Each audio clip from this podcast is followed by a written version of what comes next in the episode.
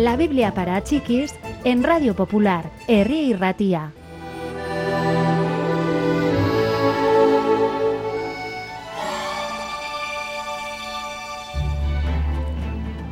Un día se había reunido una gran multitud para escuchar a Jesús.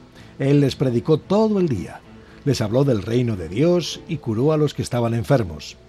Lentamente el sol fue descendiendo en el cielo. Las sombras crecieron. Ninguno de los oyentes quería que el día llegara a su fin. Los doce discípulos se acercaron a Jesús y le hicieron señas para llamar su atención. Finalmente Jesús dejó de hablar para preguntarles qué querían.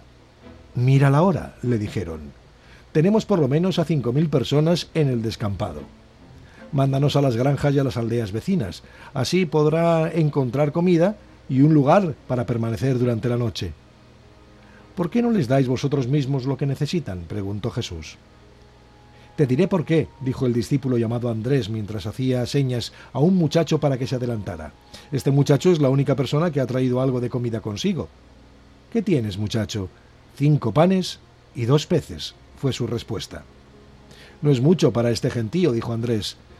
¿Piensa que debemos ir a comprar comida para todos? No nos saldrá barato. Solo decid a todo el mundo que se siente en grupos de unas cincuenta personas cada uno, dijo Jesús.